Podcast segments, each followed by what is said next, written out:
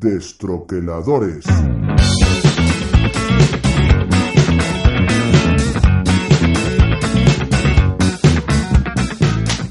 Vamos. Muy buenas amigos del Troquel, por fin hemos vuelto después de tantísimo sin, sin trabajar, eh, que bueno, ya no trabajamos nunca realmente, pero, pero ya tocaba. ¿Desde cuándo fue el último día, Guille? El 1 de julio, programa canónico. eh, 8 de julio, eh, mi tocho del Gunhaven. Caray, sí, sí, porque, porque el último fue, si recordaréis, eh, fue el de, el de Gloomhaven. Ahí estaba Guille con su ponencia sobre Gloomhaven y Alba y Beloki, que estuvieron como, bueno, yo esperaba que iban a estar ocho horas, pero al final se rajaron y estuvieron solo hora y media, muy poquito, Guille. Ya, pero bueno, es lo que tocaba. Que no pongas un puzzle al lado, que me, parece, me, parece, me parece fatal. Bueno, chicos, que tenemos muchas cositas que contaros porque la primera es el, el- el cambio, ¿no? De, de look que tenemos, o sea, de look no, se- seguimos siendo igual de feos, pero lo que es la pantalla, lo que estáis visualizando, ha cambiado un poquito. Y lo primero que querría hacer es agradecer a nuestro compi Legacy porque nos ha ayudado bastante con el tema de mm, cambio de cambio de formato, porque estábamos bastante perdidos durante, durante el verano. Y estoy hablando con él y me dijo, bueno, pues prueba el, el StreamYard porque es una aplicación que va bastante guay y tal. Que, que la verdad es que, él, bueno, ha estado sobre todo trapicheando, trapicheando ahí, gracias Javi, trapicheando Guille. De hecho, Guille va a ser durante por lo menos esta temporada el que se encarga de, de, de llevar las riendas de, de lo que es el directo, poner cosas. O sea, si, si, si veis tonterías escritas en la pantalla, todo culpa de Guille, ¿vale? Así que Sí, las además- quejas a. Eh, ahora el, eh, la cuenta de destroqueladores en el chat la llevo yo, o sea que si Eso queréis, eh, como se hacía antiguamente, ponéis arroba destroqueladores si queréis cualquier cosa para mm, Sí. mostrar algún comentario. Así que eh, esto mola porque puede hacer cosas. Sí, de hecho, acaba- lo que acaba de hacer Guille es poner, resaltar un comentario de, de- del chat del directo, ¿vale? De hecho, lo que estamos hablando justo Guille y yo es que vamos a omitir la parte final de cosas que han pasado en el chat. Directamente, el que ponga cosas jugosas, guiño, guiño Ragnar, eh, guiño, guiño Surso y el resto que dicen muchísimas gilipolleces, ahí está. Eh, más y menos. Eh, eso, se van, a, se van a resaltar directamente, así que vamos a omitir los cinco minutos finales de, de chat y lo vais a ver, y lo vais a ver ahí. Vale, entonces, la cosa sobre todo es que Vale. Debido a este nuevo formato, por así decirlo, aunque no cambie mucho la cosa, eh, seguramente sea eh, más visual y no sé si, eh, supongo que seguiremos subiendo esta podcast, pero claro, las cosas que ens- enseñamos en pantalla, pues no se, no se van a ver, obviamente, en el podcast. Y alguna cosa Sí. que ahora os contaremos, pues que será muchísimo más visual todavía, porque intentaremos enseñar fotos o lo que sea.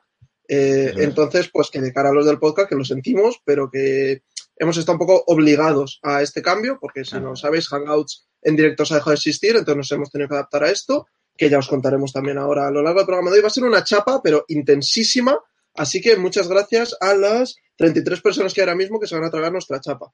Así Sí. que, Sí, eh, sí. sobre todo para la gente que lo diga, pues como por ejemplo en el último programa de algún Haven, que hubo gente que, que se quejó diciendo, es que no se ve, es que, claro, estamos escuchando el podcast y no se ve lo que estáis haciendo. Claro, porque ese programa estaba más enfocado a, a ver como si fuese una reseña, por así decirlo, pues igual algunos programas nos pasa también un poco eso, ¿vale? Solo que lo, que lo sepáis de, de antemano para que luego no haya sorpresas. Sí, y de hecho, a ver, lo que podéis. Sobre todo va a seguir conservando un poco lo que estábamos haciendo hasta ahora, ¿vale? Evidentemente, todas estas cosas de los banners es sobre todo por hacer gilipolleces durante el directo, que es lo que nos mola. Pero vaya, que, que la esencia de, de nuestro programa, eso no va a cambiar, ¿vale? Por lo menos los directos. Lo que sí que me gustaría, me gustaría comentaros es que hemos estado dándole vueltas mucho al tema de las, de las Cuzuliño reseñas, ¿vale? Entonces, eh, cosas que vamos a mantener, el programa en directo, evidentemente, todos los lunes a las 10, si no hay ninguna cosa de fuerza mayor y si no hay cosas raras. Eh, el Cuzuliño de autor también, eh, en principio, lo vamos a mantener en formato directo, también con el tema de, de los banners que veis, porque cambia el programa, cambian ese tipo de cosas, pero ese formato sí que lo vamos a... a ver, está guay porque como yo normalmente no hago, no hago caso al chat, voy a poder ver las cosas destacadas, por fin. Yo, yo lo voy poniendo, sí. Sí, sí, sí, guay. Y lo que sí que hemos pensado es la otra cosa que hacemos, que hacemos más habitualmente, eh, son las reseñas de las Cuzuliño reseñas, ¿vale? Cogemos un juego, intentamos explicar un poquito de qué va, ¿vale? Y, y después pues enseñamos alguna cosilla y sobre todo damos nuestra opinión. Lo que estuvimos debatiendo los tres, tanto Juan como, Guille como yo, es que quizás ese formato, eh, o sea, el formato que nosotros usamos, de, el que usamos de Hangouts, etcétera, etcétera, o, de vídeos de, esta, de, este tipo sin, grabar con cámara pues profesional, grabando con diferentes planos, con edición, esa cosa que hacen los canales de verdad, pues que quizás las reseñas no eran tan atractivas. Y de hecho, eh, lo que comentamos es que hay mucha diferencia en cuanto a visualizaciones, lo que tiene una Cuzuliño reseña con respecto a un directo. Que a nosotros nos molaba hacerlo igual porque la idea eh, de hacer las Cuzuliño reseñas fue por, no sé si os acordaréis, los más viejos del lugar. Al principio lo que hacíamos era eh, un programa basado en algún tema, lo que hacemos ahora, pero añadíamos algún juego para hablar de.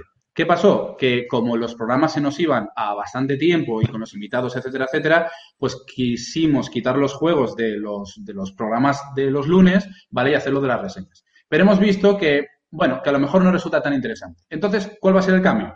Que, en principio, el último lunes de cada mes, ¿vale? Vamos a dedicar ese programa en directo, va a seguir siendo los lunes a las 10, pero vamos a hacer esas especies de reseñas en directo. Vamos a intentar juntarnos además los tres, porque Juan, que hoy no podía venir, pero a partir del lunes que viene, creo, si no recuerdo mal, y creo que me ha dicho que todo octubre y noviembre va a poder estar con nosotros, pues en ese programa intentar estar siempre los tres, o si no, evidentemente vamos a estar Guille y yo, y coger algunos juegos que queremos algo, es que además voy a mezclar cosas.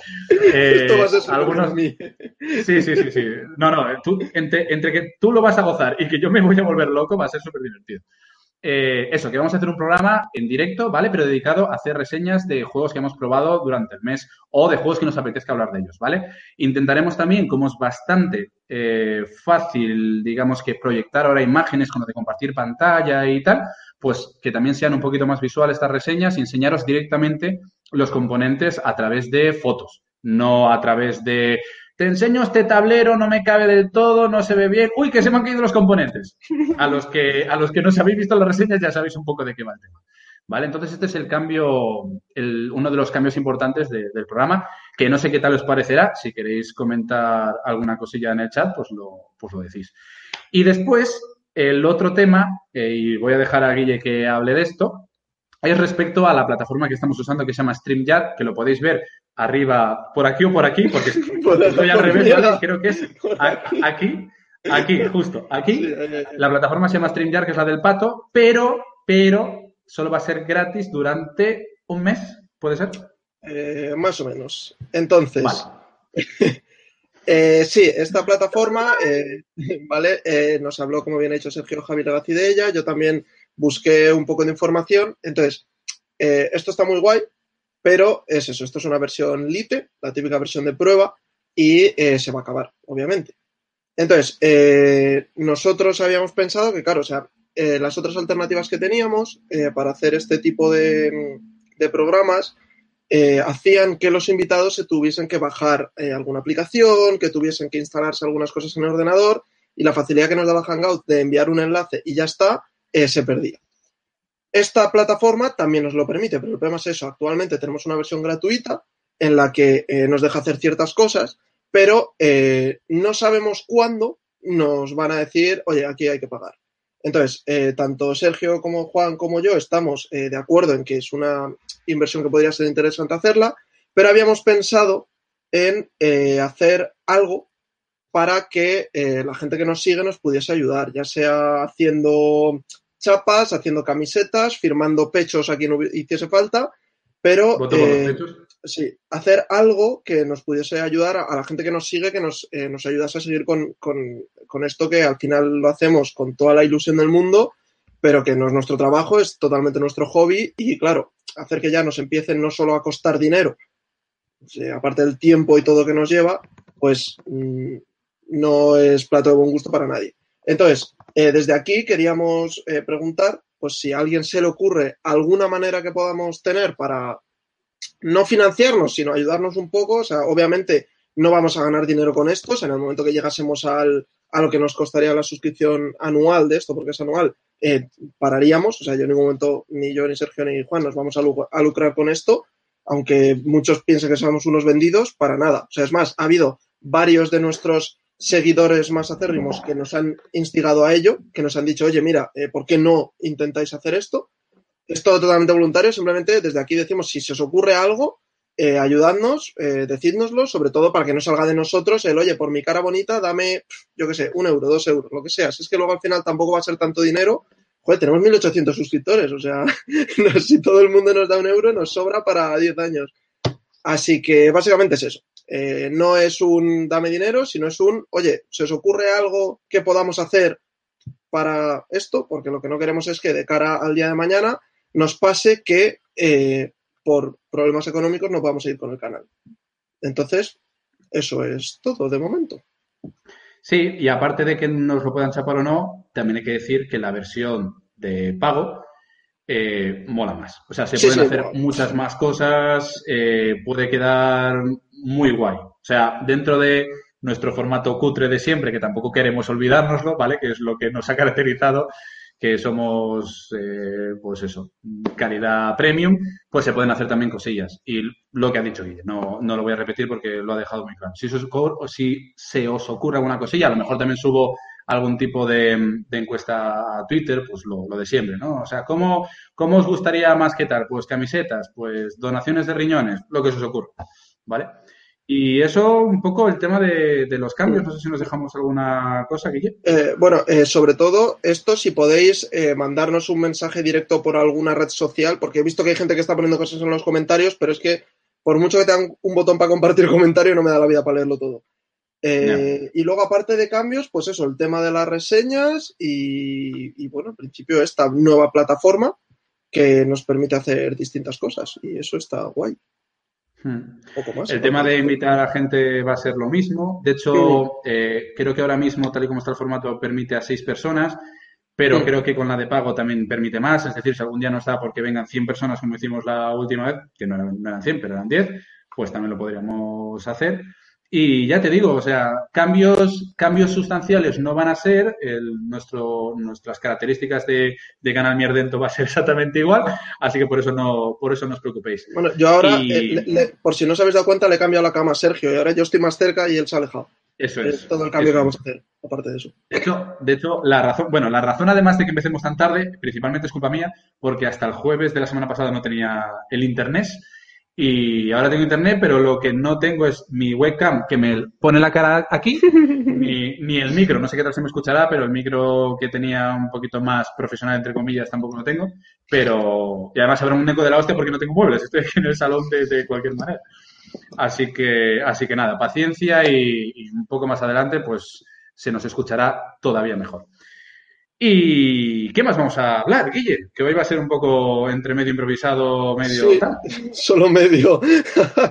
Llevamos 12 minutos, o sea, aquí hay que rellenar. Solo, sí, sí. 6, por favor, casi, bueno, casi 13. Casi 13. Vale, eh, pues entonces, eh, lo suyo, como una buena vuelta al cole, lo primero que hay que hacer es hablar de, de, qué coño hemos hecho en verano. Porque eh, básicamente aquí los dos presentes y el tercero en discordia no es que hayamos estado sin hacer nada, es más, algunos hemos estado metidos en, bastantes cosas y eh, la idea que teníamos un poco para este programa era, como ya os habéis olvidado un poco de nosotros, pues eh, daros la turra con mm, distintas cosas que hemos hecho en verano. Entonces, eh, yo había propuesto hablar, pues, algunas partidas de algunos juegos que hayamos jugado, que nos hayan llamado la atención, pues para comentar un poco de ello. Luego hablaremos también un poco de las LES, pero yo creo que un poco más tarde mejor, que haya un poquito más de gente.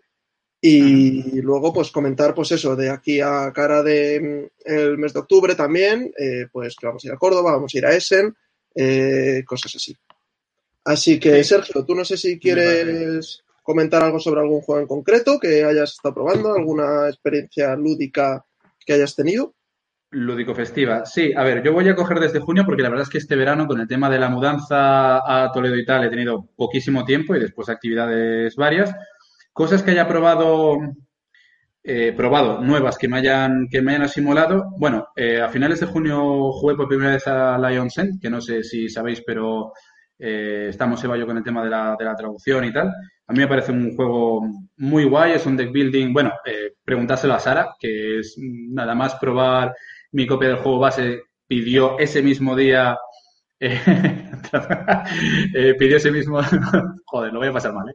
pidió ese mismo día el, el Ions Legacy y el normal, o sea, el básico, ya tiene todos en casa prácticamente y se acabó el, el Legacy en creo que tres días o una cosa así, en plan locura. Y, mm, y después el, el, base, que es el que he probado yo, también está, también está muy guay. Luego ya en julio probé uno que me moló un montón y de hecho hasta ha llegado a rivalizar con el, con el Junkart, que tanto me flipa, y es el Men at Work, que es de los mismos creadores, ¿vale? De los que tienen un pretzel ahí de simbología. No lo ha sacado Ludo Nova esta vez, sino que lo ha sacado eh, Asmodee, pero súper, súper divertido. De hecho, jugué con Ramón del Power Up y nos lo pasamos genial, y lo jugamos con Michael ahí en cuarto de juegos, que le mandamos un saludo desde aquí. Luego probé el Newsford, Newsford,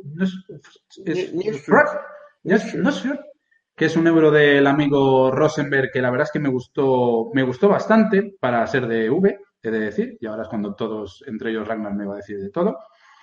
Y mmm, luego otra cosilla guay que probé con, con, Ramón y tal, un juego de estos de Owen Games, así pequeñito, que se llama Nine Tiles Panic, que me encantó. O sea, de los que he probado hasta ahora de, de esta empresa, que solamente son dos, el, el Deep Sea Adventure Chachi Way, que está muy guay, y este, me quedo con este, me parece muy buen juego. Y luego, si tengo que destacar uno del verano, sin ninguna duda, es el Batman de Monolith. Un juego que probé en casa de, en casa de Sara y que fue probarlo y meterme en todos los foros posibles habidos y por haber para buscar una, una versión de segunda mano. La encontré, además un chico de Madrid, me lo fue a recoger Guille y ahí lo tengo encima de la Calax, que fue de lo primero que acabé de montar, en plan las dos cajas en vertical para que se vea. Es que qué bonito es, Dios mío. Y el juego, muy, muy, muy, muy guay. Yo creo que tampoco queremos eh, liarnos mucho porque ya haremos reseñas y tal, pero bueno, para que sepáis un poco a lo que hemos estado jugando, yo ya te digo, no he jugado mucho y lo destacable quizás sería, sería eso. ¿Alguna cosa más? Pero bueno, le voy a pasar la vez a, a Guille y luego sigo contando. Que hasta septiembre alguna cosa tengo. Vale, pues. Eh... Uy, uy, déjame, déjame ver ese, porfa. O bueno, ya lo veo aquí, que es el último. Déjalo, déjalo. ¿Qué perdón? Nada, nada, lo de, lo de Luis, que no lo había leído, pero ya lo leo. Ay, madre mía. Eh, vale, pues yo eh, este verano he jugado bastante, ¿vale? O sea, no, no, lo voy a negar. Este mes ya está un poco más flojo, pero bueno. Eh, sobre todo, eh, yo creo que lo que más risas me ha sido el coyote, que sí, ya lo habíamos probado, pero, mm, o sea, cada vez que juego ese juego acabo llorando. O sea, y es una puta chorrada, ¿no? Es, el de poneros aquí la carta con un número eh, eh, y a intentar adivinar qué suma hay entre los de todos. Flipas, o sea, es que puto flipas. Eh, lo he jugado varias veces en, casas rurales, en plan con mucha gente y tal, y todo el mundo acaba, pero riéndose siempre de una forma que, madre mía, mola un montón, mola un montón. tengo que destacar también el Tyrants of the Underdark, que me lo pillé y, y me moló bastante, aunque según Mark de Juego Rinos es un juego que no me gusta. eh, es el, el, típico juego que tendría las cosas que podrían hacer que no me gustase, pero que me gusta aún así, ¿vale? Porque a mí el tema de mayorías no me gusta mucho, aunque sea más control de zonas y tal, eh, pues interacción tiene, pero vamos, que al final es, es un deck building, o sea, la base del juego es un deck building y, y a mí me, me gusta mucho, le he echado ya varias partidas y eh, lo que más he jugado este verano, aunque no sea de un juego reciente, es el, el Alquimistas con la expansión del Golem.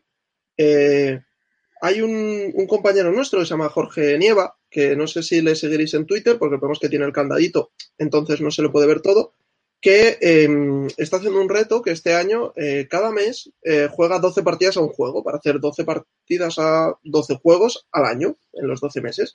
Y eh, un día me meto a su casa, ya mm, cerca de Mordor, tardé como, no sé, 7 horas y media en llegar, y estaban jugando al Alquimistas.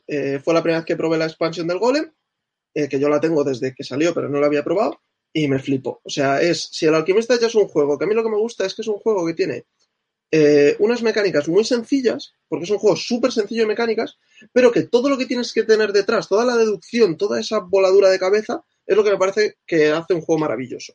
Pues el golem le mete un pelín más de complejidad a todas esas elucubraciones que haces y alguna acción más que puedes hacer y tal. Pues cómo fue la cosa que esa semana, o sea, en, en siete días jugué cuatro partidas al Alquimistas con la expansión, además con, con, con mi amigo Kiko, eh, Rinos, Dado Rúnico, etcétera, etcétera, eh, que se la enseñé, le dije, mira, vamos a probar la expansión que te va a gustar. Y al día siguiente me dijo, necesito volver a jugar a esta expansión. La volvimos a jugar y a los dos días, oye, vamos a jugar otra vez, que esto no puede acabar. Eh, muy guay. O sea, si habéis probado Alquimistas, ahora mismo, como decía Jorge Nieva, yo no concibo el juego sin la expansión. O sea, es algo necesario, porque te hace mm, ir un, un pasito más para allá. También he probado este verano el Viños, que era el último La Cerda que me faltaba por probar. Eh, me gustó mucho, sobre todo porque mmm, la única experiencia que tenía con juegos de vinos era el Viticulture y, mmm, bueno, me, me, sabía un poco a poco, por así decirlo. Ese vino no estaba bien hecho del todo.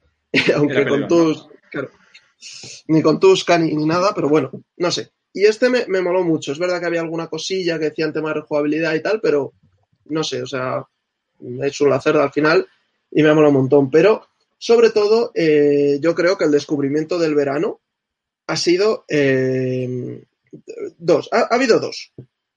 Joder, tres. Bueno, vamos a hablar por partes. eh, uno que no es un juego en sí, pero quizás lo sea, ¿vale? Es eh, una cosa que nos enseñó Dam a algunos, Dam de la taberna de Dam, la mesa de Dam, la casa de Dam. Eh, Estrella Dam también, dámelo todo. Eh, es un Time Bomb, el juego Time Bomb, de, que aquí en español saca ediciones Primigenio, que Dam, eh, según nos contó en su día, eh, cuando, cuando leyeron las reglas, malinterpretaron algunas normas y entonces jugaban de otra manera. Y luego, cuando se enteraron de cómo se jugaba de verdad, dijeron, pues lo que yo jugaba antes molaba más. Nos lo enseñó cómo se jugaba así, eh, otro rollo totalmente distinto. O sea, mola muchísimo. O sea, unas risas, unas tensiones que el juego normal a mí por lo menos no me transmitía. Y bueno, mmm, telita. No voy a hablar más, no vaya a ser que al final pase algo con eso, pero, pero mola mucho. Luego, otro juego que está muy guay, que es el. el espera. Tuki, ¿vale? que es que eh, no sabíamos cómo se llamaba y hay, hay bastantes historias detrás de eso. ¿Paki? Paki, el Kiki, ¿vale? Es un juego que mezcla habilidad con visión espacial y para mí ha desbancado al Junkard. No he probado el Men at Work, el Men at Work pero mmm, mola, mola muchísimo. O sea, tiene además una mecánica muy rara que se ha hablado mucho de ella, que es la de que trae solo componentes para tres jugadores, pero el juego es hasta cuatro. Y lo que hace es compensar eh, que el que pierde no juega la siguiente ronda. Eh, y eso es porque el juego se acaba cuando alguien pierde X veces. Entonces lo que te intenta hacer es alargar un poco la partida y que el que más torpe tenga tiempo de aprender, tenga tiempo de hacer las cosas, etcétera. Hay mucha gente que se queja.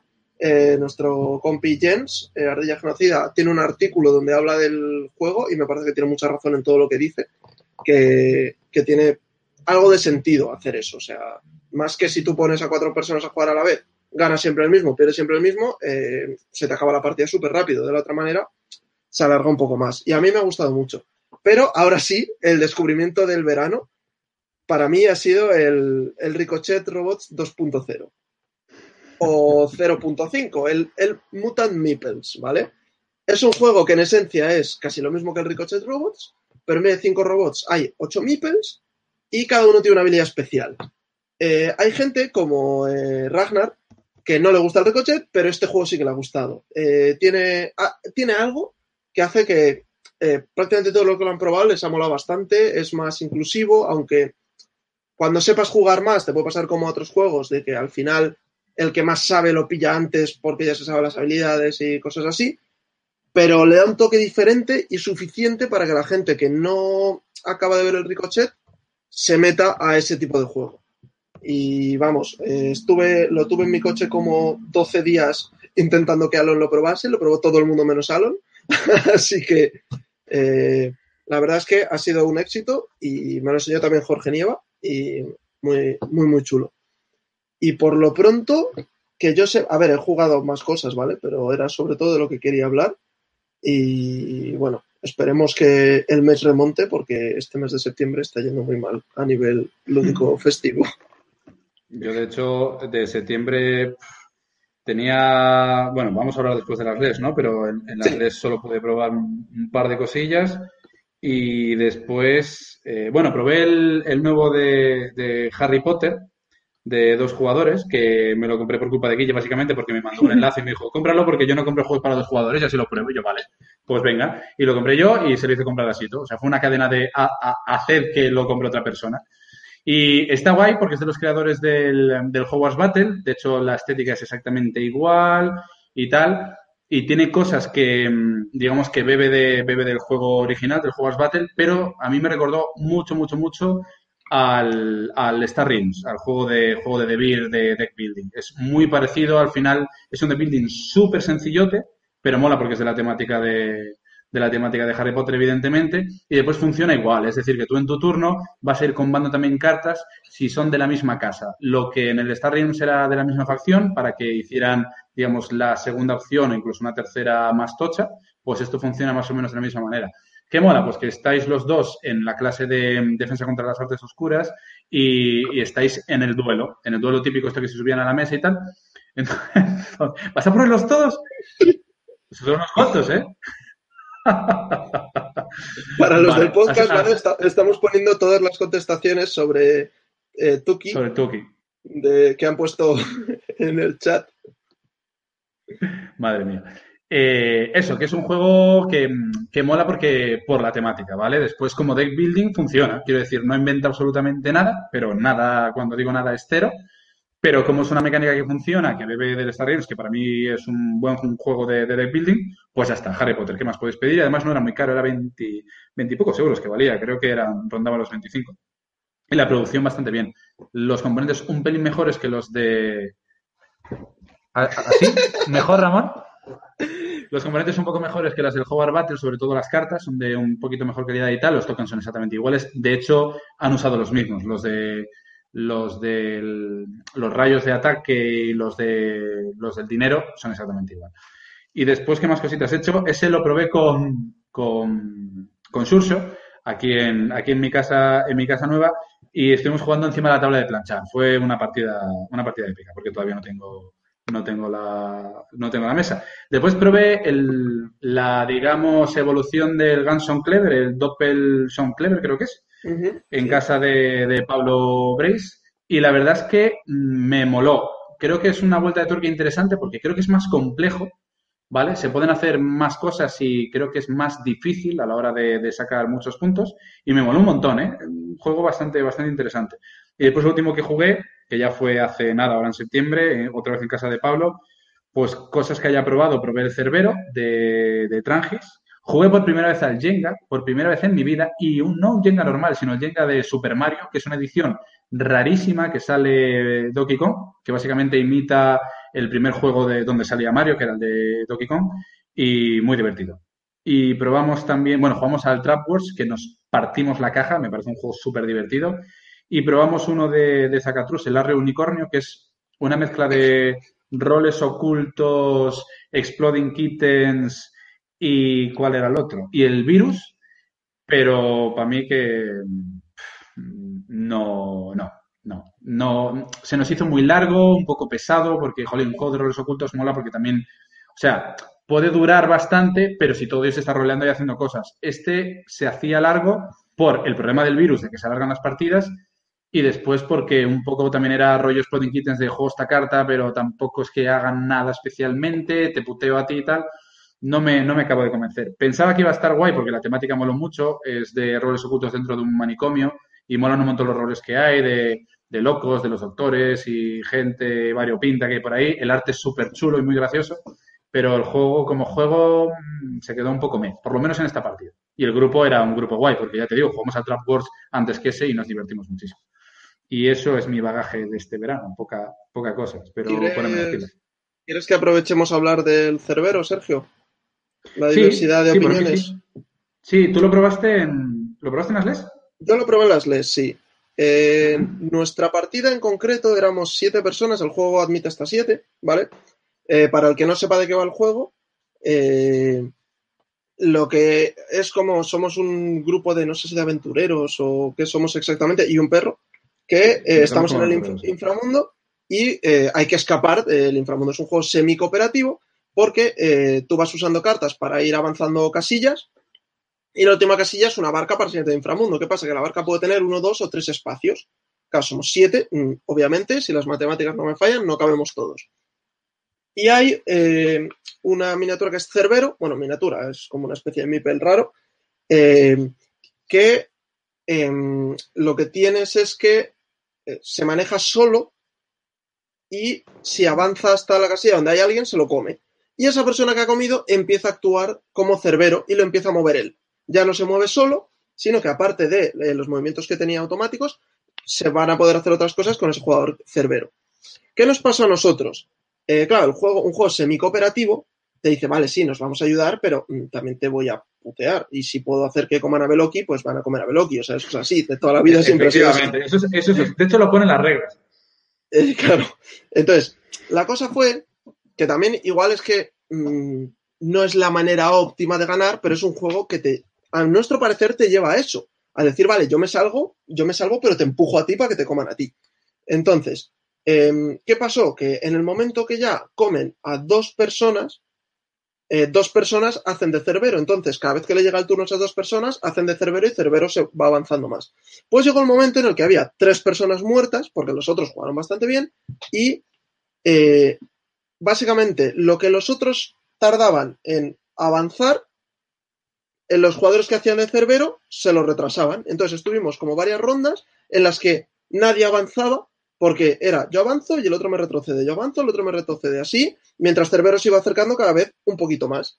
Por lo tanto, llegó un momento en el que el juego dejó para nosotros, en esa partida concreta, de ser divertido, porque veíamos que era imposible hacer nada, y claro, los que estaban haciendo Cerbero decían, ah, vale, muy bien, pues vamos a ganar, pero tampoco tenemos aquí mucha estrategia, simplemente es que, como ya hemos comido a suficiente gente, ya mm, se gana la partida. Entonces, yo lo que dije en su día es que igual con menos gente tenía más sentido, porque en el momento que a lo mejor estás jugando cinco personas, si ya hay tres que han muerto, pues los otros dos mmm, es normal que vayan a perder. El problema es que cuando hay tres muertos, cuatro vivos y aún así los tres muertos van a hacer más que los vivos, pues nos dejó a todos las, un poco la sensación así agridulce, como diciendo, vale, la idea no está mal, pero no nos acaba, no lo hagamos de ver, por lo menos ese número de jugadores. A menos, no lo sé, ahora Sergio, tú comentanos cómo fue vuestra partida, y os digo que fue una sola partida la que jugamos, pero hmm. todos los que estábamos jugando salimos con la misma sensación. O sea, que no es que yo sea un hater, que lo soy, sino que mm, estábamos, había gente con criterio allí sentada que dijo, bueno, no, creo que no había nadie con criterio. Bueno, había gente sentada que dijo también el, pues... y, había gente sentada y veloto. También, también. A ver, nosotros lo jugamos a cuatro. Lo jugamos el viernes, viernes fue, sí, el viernes pasado, y lo jugamos a cuatro. A mí, a mí me gustó. Eh, y curiosamente me dejó la sensación, de hecho fue lo que le, comenté a Guille, eh, a mí me dejó la sensación de que a más jugadores podía incluso estar mejor. Claro, a más jugadores igual depende del número, igual siete es demasiado. Nosotros a cuatro lo que nos pasó es que estuvimos jugando eh, Majo, la novia de, Pablo, Pablo, Luis Millo. Y mm, digamos que el primero a morir fue Pablo, porque también llevaba al perro y había que putearlo, porque el perro además quería ir con Cerbero, porque eran primos, entonces tenía toda, todo el sentido temático. Después se murió Luismi y llegó un punto en el que iban ya ellos dos contra, contra Majo y contra mí. Y bueno, sí que se dio la circunstancia de que nosotros avanzamos, pero no de hecho, Majo llegó a la barca, yo nunca llegué. Eh, la barca era para, para dos y claro, teníamos que llegar los dos ella llegó a la barca, pero después la fueron retrasando. Y acabó la partida bastante intensa y bastante guay porque fuimos capaces de yo quedarme solamente a un, a un espacio antes de que me comiera Cervera y, ella ya estaba sentada. Entonces sí que creo que estaba bastante compensada la partida. Eh, el tema es que yo lo que veo es que en este juego em, tienes que valorar mucho el qué te compensa y cuándo te compensa porque si a lo mejor ves que Cerbero tiene todas las, todas las de ganar, te tienes a lo mejor que ver con la, con la posibilidad de, vale, me dejo que me coma para poder irme con el bando, con el bando ganador. Que de hecho yo hasta me lo pensé, porque en Cerbero, cuando tú estás a punto de llegar a la barca, ese último tramo, si te come Cerbero, ya no te puedes aliar con él y pierdes automáticamente, tú como, como individuo, ¿no? Ah, y hubo un momento, claro, entonces yo me vi en la situación de que antes de llegar ahí, donde ya si me comía era irremediable, como estaba ella por delante de mí, pero alcanzable para Cerbero, yo dije, ostras, igual me dejo comer, aunque yo además le estaba comiendo la cabeza a ella diciéndole, no, no, que nos vamos juntos, que yo te ayudo, que yo mira que te estoy usando cartas para que tú también avances y tal, pero en el último momento pensé en darle la puñalada trapera, trapera dejarme ganar por, o sea, dejarme comer por, por Cerbero y ya ir los tres a por ella y ganar nosotros tres. Entonces, Ya ha puesto. Vale, gracias, que Dice que con tanto chiste se me quema el cerbero. Muy bien, gracias, gracias Veloki por tu aportación maravillosa. ¿Ves? Pero eso que Entonces- tú dices no lo jugamos así. Era donde te comiese cerbero, te unías a él. O sea, lo del Vale, último pues- tramo no. Y eso cambia bastante. Eso cambia Es que mucho. no solo eso, es que no solo eso. De hecho, eh, en, en el track del- de la izquierda de todo, donde vas poniendo los peones según los comen, realmente aliados de Cervedo solo pueden ser cuatro. A partir bueno. del quinto, esos ya no cuentan como aliados. Entonces, Sí, yo pero- creo que ahí ah. está sobre todo la, la- la gracia, el ver de, mm, vale, ¿cuándo me puede compensar que me coma o no? Porque a lo mejor es interesante salvarse de la otra manera, pero yo creo que es un poco donde está, Hombre, donde está la gracia, ¿no? Donde se la vi yo. Personalmente nunca me han molado mucho los juegos esos de que si pierdes te conviertes en el malo, porque al final, mm, claro, es una bola de nieve hacia el malo y a veces dices, pues mira, paso de jugarme, pierdo y ya está, y así gano. O sea, como, como quien dice, que, que sí, que es una estrategia como otra, pero a mí me quita un poco la gracia, ¿no? Pero es verdad que si en esa última parte, si te come, pierdes y no te vuelves cerbero, mm, ahí cambia. Cambia bastante. Ya. Yo lo que, o sea, lo que se necesita además jugando más partidas es ver cómo está de. Está diciendo, por cierto, Ramón lo del eco. Tío, no tengo muebles, o sea, tengo que tener eco por, por narices, lo siento. Eh, lo que habría que ver es eh, cuánto de nivelado está el juego, es decir, cuántas veces gana Cerbero, cuántas veces ganan los, los aventureros, porque como cualquier juego que es asim- asimétrico, como sería en este caso, entre comillas, pues es lo que puede pasar, que casi siempre gana Cerbero, sobre todo si se van muchas, eh, muchas personas hacia su lado y tal. Pero bueno, a mí la verdad es que me resultó entretenido porque me pareció también curiosa ciertas mecánicas, a nivel estético súper chulo, los componentes son todos muy buenos, la cuna es muy buena y tal, y a mí sí que me, sí que me moló. A mí me quedaron ganas de repetir. Entiendo que a lo mejor por cómo lo jugasteis no, no, no te quedarán ganas, pero bueno, yo ya te digo, a 4 creo que funcionó bastante guay y me gustaría probarlo por lo menos a 5. No, ya te digo, con, con, con esa norma bien y, y, algún jugador menos. Ahora no sé si éramos 7 o éramos 6, si te digo la verdad, no me acuerdo. Porque no, uh -huh. no sé cuánto lleva el juego, pero vamos. éramos el máximo de jugadores. Pero bueno, uh -huh. no sé, se le, se le, da otra oportunidad, o sea, sin ningún problema. O sea, para eso, para eso están. La cosa fue eso, que todos nos quedamos ahí un poco como, joder, vaya. Pero bueno, nos han preguntado bueno. por aquí en el chat que si no vamos a hablar -huh. de Root y Spirit Island, que son así como los juegos que han sonado un poco más este verano eh, de cara a, a las novedades. Eh, yo el Spirit Island no lo he probado, no sé si tú has jugado. Sí, yo, yo tuve, creo que jugaste, pero, pero, en inglés, ¿no? Yo lo tuve en inglés y hace pues más de medio, más de medio año, creo. De hecho, lo compré, lo compré en cuarto de juegos y le debí de echar unas cinco partidas. Jugué dos, dos o tres en solitario, luego jugué una con Surso jugué otra a tres, que fue al máximo de, jugadores que jugué. A ver, sobre el Spirit Island, eh, que por cierto lo acaba de traer hace muy poquito a Rakis en español y tal, y se ha vendido muy bien, porque eh, la verdad es que el juego, a mí particularmente me parece un muy buen juego, ¿vale? Es un juego cooperativo, pero es un cooperativo duro en el sentido de, de las posibilidades que tienes. Es un euro, ¿vale? Pero es un euro complejo. De hecho, es de, yo, bueno, quiero pensar que tengo muy poco AP en general los juegos, aunque sean juegos un poco más, más complejos y tal, pero este juego es de los que más AP me ha generado y fue una de las razones por las que lo vendí, porque llegaba a un punto donde, a ver, a mí en, en solitario no me gusta jugar, entonces, eh, aunque lo probara dos, tres partidas para ver cómo iba, eh, también por probar las diferentes, los diferentes poderes de, de los diferentes eh, seres que habitan en, el, en la isla y tal, no es, no es una de mis características jugar en solitario. Entonces, claro, cuando jugué con gente, vi que había muchísimo AP y dije, es que no voy a disfrutar este juego, se, va, se me va a hacer muy largo y prefiero darle vía. Pero sí que es cierto que le reconozco, eh, re reconozco que es muy buen juego, porque tiene muchas posibilidades, es un juego muy difícil, muy, muy difícil de ganar y de combinar eh, de tus estrategias con el resto de jugadores, porque básicamente en este juego tú lo que tienes es un ente, vamos, un, un ser que vive, que habita en una isla y tienes que luchar contra los invasores. Entonces, ¿qué pasa? Que la isla eh, tiene un tamaño diferente en función del número de jugadores, ¿vale? Entre uno y, entre uno y cuatro jugadores, que es el máximo. Y eh, si soy más jugadores, pues la isla es más grande. Cada isla tiene cierto tipo de terreno. Entonces, tú lo que vas a tener es una IA para los malos, para los invasores, en el que vas a saber en cada ronda, digamos, en cada ronda de juego, los invasores dónde van a aparecer, dónde van a hacer su primera campada, digámoslo así, y después cómo se van a ir expandiendo y, cómo y dónde van a ir atacando. Entonces tú tienes que hacer digamos, tu turno tienes que ir pensando a, dos o tres rondas vista. Y todo esto combinando tus poderes, jugando tus cartas, que cada carta te da varias posibilidades, y combinando con los otros jugadores, que van a tener unos seres completamente distintos, que funcionan de manera completamente distinta. Hay unos que pues trabajan más el tema de la defensa, hay otros que trabajan más el tema del ataque, hay un, un aspecto del juego que mola un montón, que es el miedo, que es una manera, digamos, de, como de asustar, no solo, no solo puedes atacarlos, sino que puepuedes asustar a los invasores para que un track de miedo que tú tienes, que tú tienes, me molaba ese personaje en Monstruos, por cierto, em, eh, un track que tú tienes en un tablerito aparte pequeño, ¿vale? Va a hacer que esos tokens de miedo que vas generando los invasores te hagan destapar cartas muy poderosas para que te vacíen un poco los terrenos de, los malos. Además, eh, ese, ese, mismo track de miedo va a hacer que un mazo avance, que es una de las maneras de ganar. Una de las maneras de ganar es eh, un mazo de cartas que tú tienes en ese, ese tablerito, acabarlo. Y para acabarlo es generando mucho miedo. Entonces, digamos que cada, que cada ser funciona de manera diferente y se, digamos que se apoyan de manera bastante guay.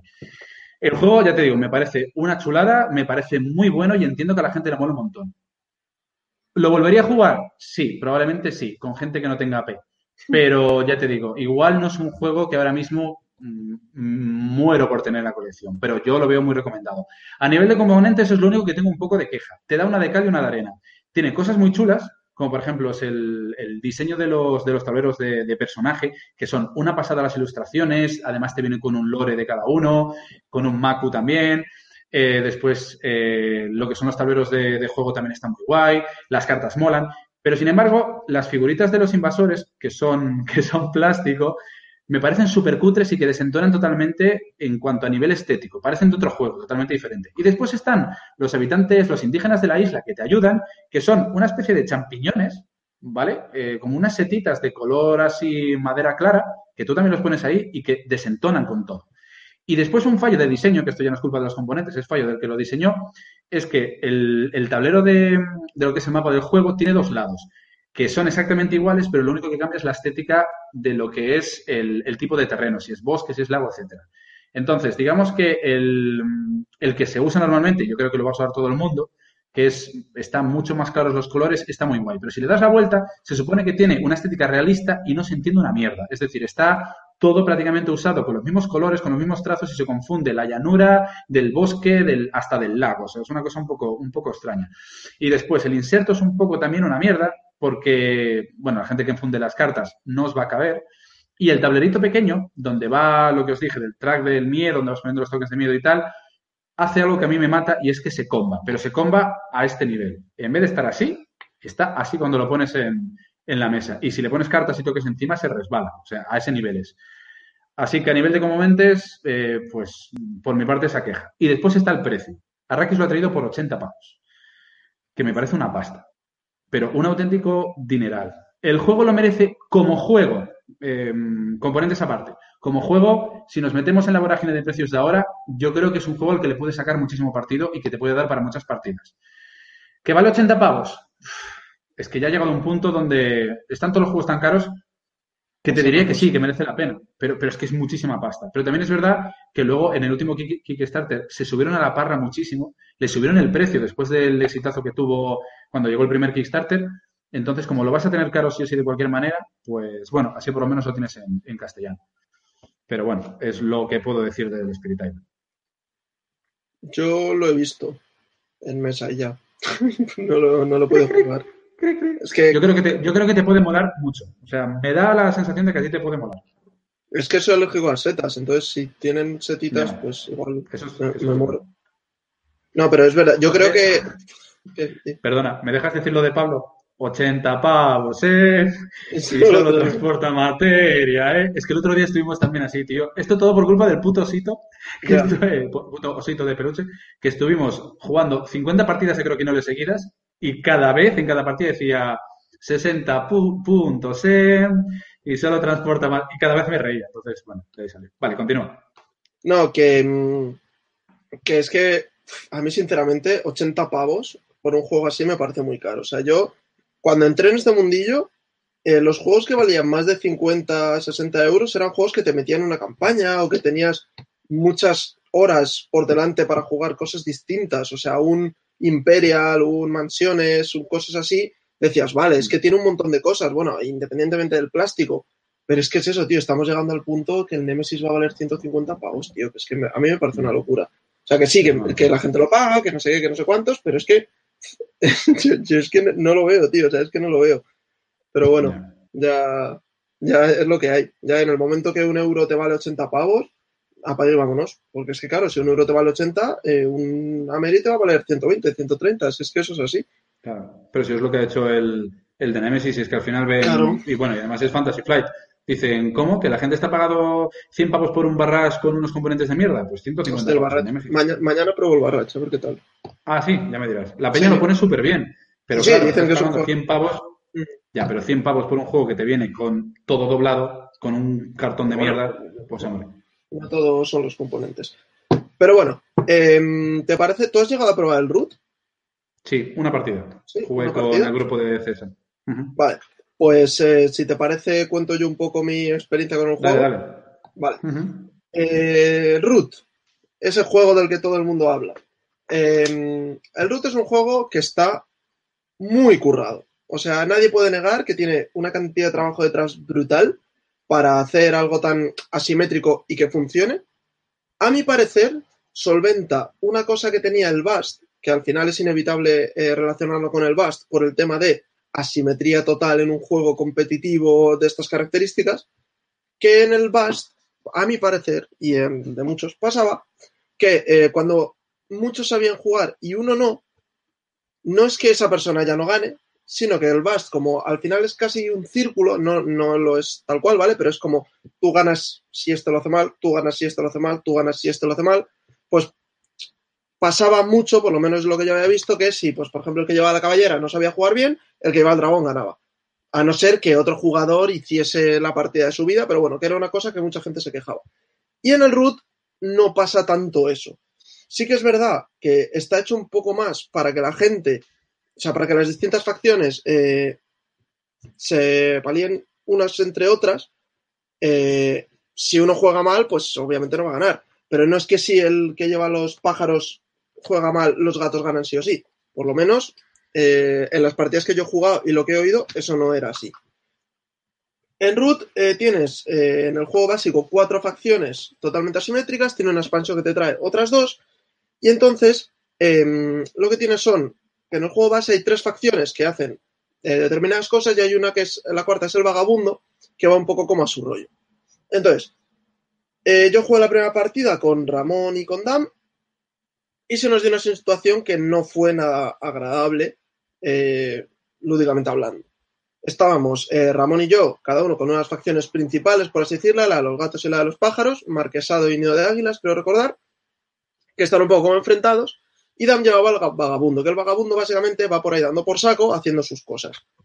Entonces llegó una situación en la que en el turno de Ramón conquistaba un claro y yo en mi turno se lo quitaba. En el turno de Ramón me lo quitaba, en mi turno se lo quitaba. Básicamente porque si él empezaba su turno con ese claro, ganaba. Y mientras tanto, Dam iba a su puñetera bola haciendo sus cosas, ganando puntos como un cabrón, con todas las de la ley. Entonces, ¿qué pasa? Que, claro, nos vimos que es como, es que es absurdo. O sea, o yo me canso ya de quitarte esto y te dejo ganar, o tú te cansas de dejar intentarlo y entonces al final va a ganar el vagabundo, porque no está, nadie está haciendo nada.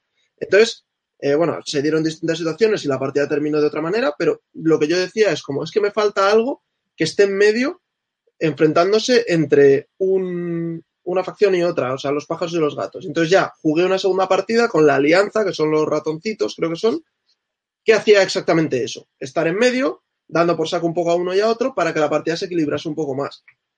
Eh, y llega a jugar una tercera partida, aunque a dos jugadores, con Ricardo. Y es un juego que yo lo dije desde el principio. Dije, esta partida no me ha gustado, la primera.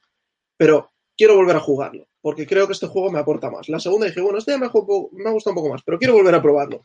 Y así. O sea que, no sé por qué, es un juego que no me ha dado eh, experiencias que diga, joder, son la leche, pero aún así me parece que está muy currado y, me entran ganas de, seguir probándolo, de volver a jugarlo, de, de, pues eso, entenderlo más.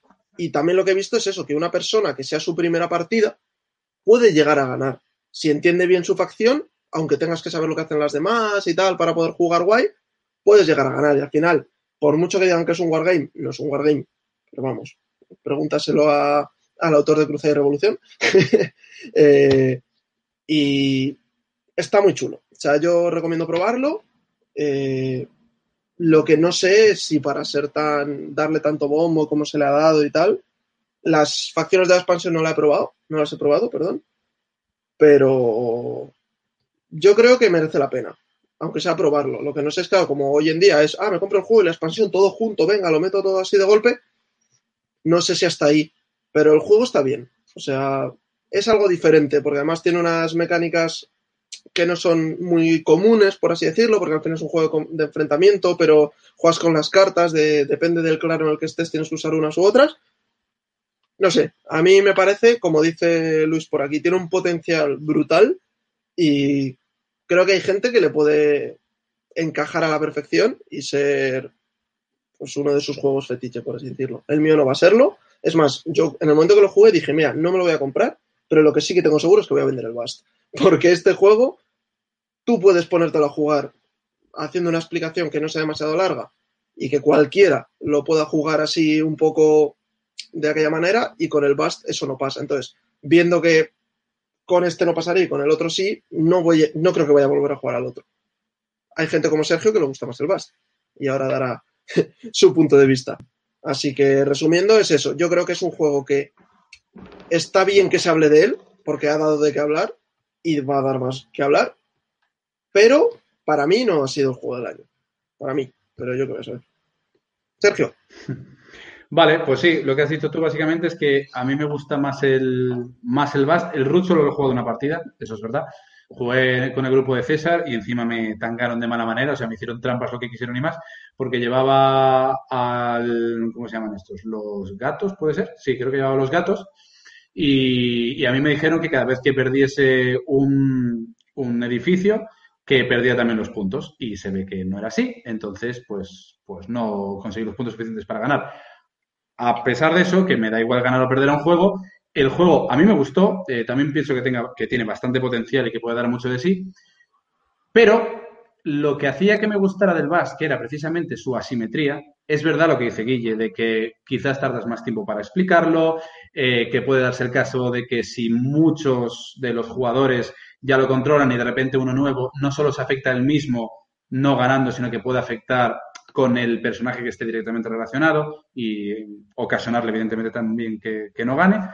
Pero a mí lo que me, flipó del Bast, eh, aparte es que con el Bast tengo algo, algo especial. De este además me gustaría hacer una reseña, eh, algún día la, haremos y tal, y hablar un poquito más concienzudamente, pero con el Bast tengo algo especial que es ya desde el punto de vista estético, que me llamó desde el principio, desde, desde que salió la primera campaña de Kickstarter, y después que me molaba mucho la idea de que hubiera hasta cinco personajes totalmente diferentes, que se jugaran de manera totalmente diferente y cada uno tuviera un objetivo totalmente diferente.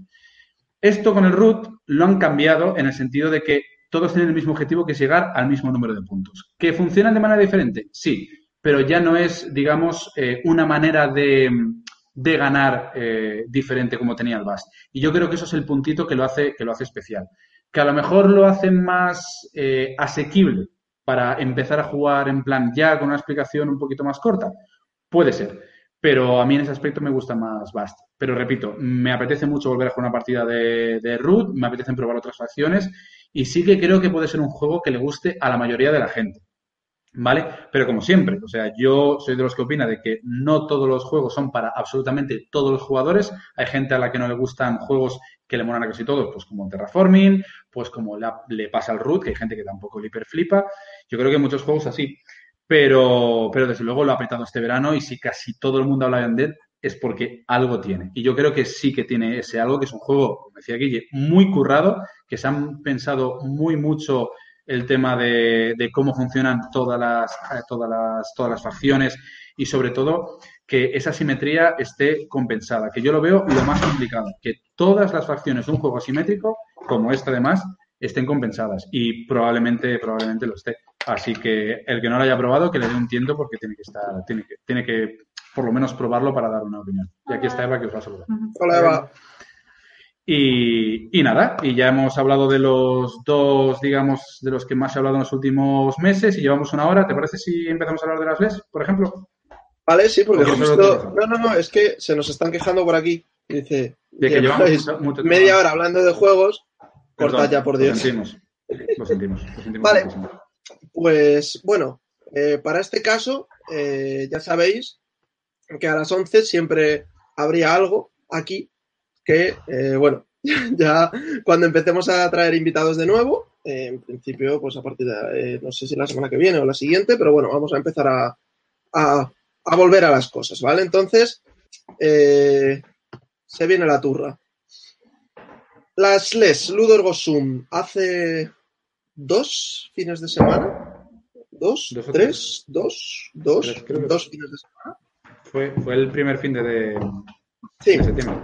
o sea, este no. Bueno, claro, es que es lunes. Hace tres semanas eh, se oye. eh, los, lo que está haciendo Eva se oye muchísimo.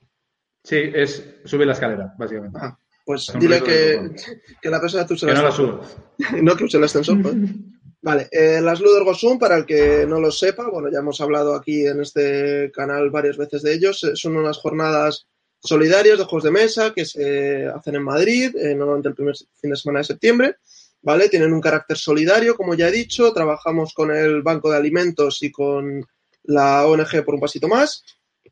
Y eh, bueno, ya hemos ido otros años como mm, pues simplemente para jugar, para ver a gente. Yo algún año he estado trabajando como, como tienda allí, acompañando a mi compañero José de la comarca de los juegos. Y este año para, para nosotros, pero sobre todo para mí ha sido especial porque eh, tanto Sergio como yo hemos participado como camisetas naranjas, que son los voluntarios que tiene eh, la, la asociación, las Ludor Gosum. En, en mi caso, he estado participando en parte de la organización barra coordinación, en, en mi caso de actividades de la zona de demos y protos que tienen las LES, y eh, yo he estado full time, eh, estando como camiseta naranja. Sergio estuvo ayudando con cosas de camiseta naranja, pero también ha estado de demostrador con, con TCG, ¿verdad? Eh, Pues haciendo, pues eso, juegazos como el Rolling Ranch y el Spirit Island y todas esas cosas. Ah, no, Spirit Island es de Rakis. ¿Cuál cuál Claro. era? El Rise to Nobility, ¿no? Ah, y el Escape eh, Tales y esas Es cosas. que te- Vale, entonces, uno más. Luego, luego, luego os comento. Sí, sí. Eh, básicamente, eh, en estas jornadas eh, viene un montón de gente. eh, de aquí, de gente que está en el chat, ha venido pues gente de Granada, Todos gente de todos. Málaga, gente de Londres, gente de Porriño, gente de Valencia, de todos lados de, de España y ya hasta además más allá, ¿no? Em, estas jornadas, lo que lo hacen especial, eh, yo que esta vez lo he podido vivir desde dentro, es todo el cariño con el que se hace todo. Porque al final, todos los que estamos ahí eh, somos voluntarios y estamos haciendo las cosas eh, para que la gente lo pase bien. Ponemos eh, todo el tiempo libre del que disponemos para hacer que esas jornadas funcionen. Yo estuve todo el fin de semana en las LES, o sea, sí que descansé en algunos momentos, pero mm, trabajando, haciendo cosas, ayudando a quien fuera. Y esos son el tipo de cosas que hacen que, que esto funcione. A mí me lo han dicho hasta la saciedad, que al final las LES funcionan porque los camisetas naranjas están ahí haciendo cosas. Y Como los catalanes. también hacen cosas. Eh, para mí ha sido una experiencia brutal. O sea, yo había estado un montón de veces, había visto un montón de veces todo lo que hacía todo el mundo, pero hasta que no estás dentro no, no lo ves. Y yo os animo a, de cara al año que viene, a las LES 2020, que ya se- estamos empezando a trabajar en ello, eh, que si podéis, eh, os paséis, ya sea para ver, ya sea para echar una mano, para lo que sea, pero que son, son diferentes. Igual no son las que tienen mejor infraestructura, aunque este año hemos estado en, en la nave donde se hacían las Game On, que por cierto, Ojo, tengo eh. camiseta ahora mismo, eh, un espacio brutal. Eh, hemos tenido 200 y pico mesas eh, para hacer actividades, actividades al aire libre, gincanas, ludotecas infantiles, ludotecas de adultos, torneos, eh, partidas de rol, demostraciones, prototipos, charlas, partidas de la mazmorra de Pacheco en directo, o sea, no te vas a aburrir si, si vienes. Y eh, si puedes echar una mano por un eh, por una buena causa, ya sea trayendo comida para el banco de alimentos o participando en el mercadillo solidario que hay, comprando papeletas para las rifas, que también todo ese tipo de cosas ayudan no solo a las LES, sino a lo que hay detrás. Lo dicho, una experiencia para mí, o sea, no me voy a poner aquí en detalles, ya solté la chapa en mi Twitter, si alguien lo quiere ver, pero para mí ha sido una experiencia genial, o sea, simplemente toda la gratitud de la gente, las buenas acciones, las buenas caras, eh, ver a tantos amigos que no se ven en otras situaciones, eh, yo creo que merece la pena mucho. ¿Cualquier feria? Sí. ¿Estas más? También, ¿por qué no? Em, ha habido mucha gente que está aquí en el chat que, estuvo ahí y yo solo quiero mencionar un juego porque yo, yo no lo he llegado a probar, ¿vale? Que es eh, el Draftosaurus, que ha traído Zacatrus con Break Picnic y como tienen ahí un pifostio de cuatro editoriales, pues no sé quién más. Eh, está la gente como loca. Y luego el nuevo juego de Smart Troll Games de nuestros amigos Ramón y Dam, Fumos, que a mí me moló muchísimo.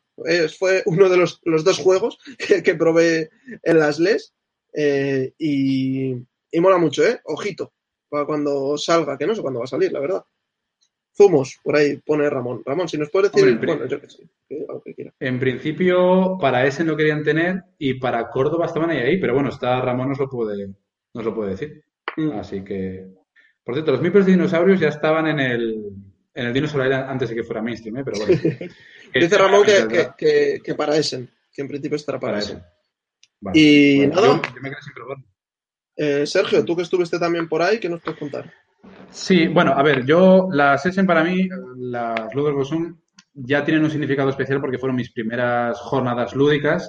Fue cuando conocí al, grueso del, del, sector, porque llevaba creo que un añito o menos, un año incluso, con el canal y tal. Conocí a Guille, entre, entre otros. Pero bueno, conocí a Guille, conocí a los de los otros canales como Juego Rinos, conocí a Josipe, eh, buah, conocí a Sergi de Guadú, que, ahí hicimos muchísima, muchísima amistad. En fin, eh, pero vamos, a, quitando esa excepción, conocí a, gente muy, muy, muy, muy guay, muy, muy, muy, muy guay, y a Guille. Y, la verdad es que nunca voy a dar esa partida de él. ¿El primero fue el de Mario, puede ser? ¿Que primero que hacemos o fue al.? Sí, sí, no, fue el de Mario. Y después fue cuando jugamos al de, los polis y cacos, ¿no? Eso es. Sí.